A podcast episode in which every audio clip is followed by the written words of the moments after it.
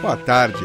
Neste segmento do Visão Libertária, vamos ao artigo sugerido e escrito por Caia Deus, revisado por dois e narrado por Bitdove. Pseudo-intelectuais propõem Constituição Mundial. Recentemente, o veículo de desinformação El País levantou a hipótese de que crises globais se resolvem com soluções globais. Essa ideia veio de pseudos filósofos e ativistas que mais se assemelham a relativistas morais, canalhas ou desonestos. A proposta consiste na ideia de que um guardanapo único e totalmente rabiscado serviria de bússola para todos os governos, a fim de proporcionar um bom governo mundial.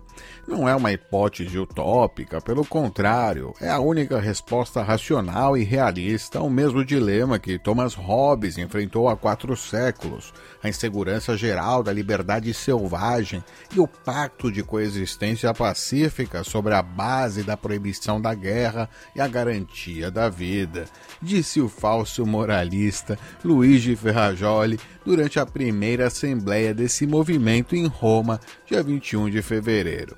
É gratificante aos senhores bovinos gadosos ver todos os poderosos pensando em um bem coletivo, livrando todos da miséria através de medidas, julgadas por eles, necessárias para todos. Medidas essas em que supostamente, com algumas canetadas, se faz mágica, possibilitando a igualdade entre todos, um mundo perfeito e sem injustiças. Fica a reflexão aí para o final. Quem além de você mesmo sabe mais de suas próprias necessidades? A resposta é óbvia, só você mesmo, né? Porém, na prática, muitos, por preguiça intelectual, preferem acreditar que votar no menos pior é a solução. Outros, justamente por julgarem serem dotados de uma superioridade intelectual, pensam: só eu sei o que é melhor para mim, mas há muita gente pobre que não sabe o que é melhor para eles. É verdade que muita gente não tem discernimento suficiente para tomar decisões sábias, mas também é um fato que não se pode confiar em quem quer autoritariamente dizer o que é melhor para as outras pessoas. Os períodos prolongados de calma favorecem certas ilusões de ótica, disse o escritor alemão Ernst Jünger em seu livro The Forest Passage. Esse escritor ainda entende o Estado Nacional como o último garantidor da vida de sua população. Diz ele: além dos bens intencionados acordos internacionais e esferas supranacionais como a União Europeia, o Papai Estado parece o único capaz de garantir a inviolabilidade do território e proteger seus nacionais. Mais um discurso conveniente de pura desonestidade. As organizações globais não poderiam deixar de recitar contos bonitos para darem sua sugestão de centralização de poder, pura história para gado dormir. Imaginem só, ética e deveres morais universais, impostas por globalistas que teriam controle de informação e das massas, conseguiriam enfim a instauração do tão aclamado socialistão que tanto almejam, claro, de forma gradual, para doer aos poucos sobre o couro do gado realmente algo muito bom e favorável, mas para aqueles que estiverem no centro do poder, como políticos e burocratas de alto escalão. Há anos que se vem trabalhando em uma mesma direção, ainda que a partir de diferentes perspectivas, como a necessidade de um novo contrato social. Frase de Adolfo Pérez Esquivel, que conquistou o Nobel da Paz.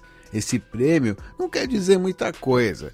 Se você não sabe, Adolf Hitler, Joseph Stalin e Benito Mussolini já chegaram, curiosamente, a serem propostos para receberem esse prêmio também.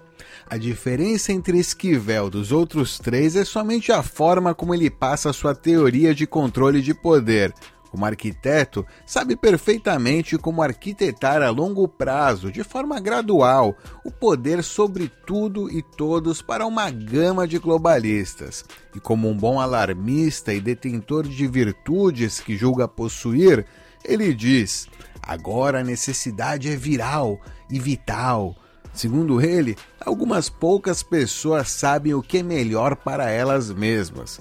Quer mais um exemplo? Para Ferrajoli, uma Constituição não é uma vontade da maioria, e sim a garantia de todos. A Constituição Mundial obrigaria a proteger a igualdade, o direito à não discriminação e à saúde. A ânsia de salvar a humanidade é quase sempre uma desculpa para a ânsia de governá-la, disse com razão Henry Louis Mencken. A nova ordem mundial agora não mais se apresenta como uma teoria da conspiração, quando algumas máfias conseguem centralizar poder sobre uma região gigantesca e com muita gente, o resultado é catastrófico. Isso já é nítido aqui em Banânia, lugar também conhecido por Brasil. O Estado grande centralizado em Brasília facilita bastante o roubo estatal e diminui bastante todo tipo de liberdade. Em outros exemplos, em que uma máfia estatal controla uma região ainda maior aí com uma população gigante, como a Ursinho Pulândia, também conhecida como a China, o resultado é essa máfia ser ainda mais violenta.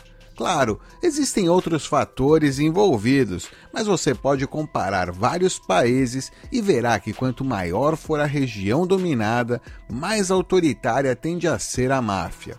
Então, a ideia de um governo global, supostamente legitimado por uma constituição mundial, significa um Estado gigantesco sobre todos os outros, roubando ainda mais a população de cada país. Ao invés de criar um Estado maior, o que deve acontecer é o indivíduo ganhar mais poder.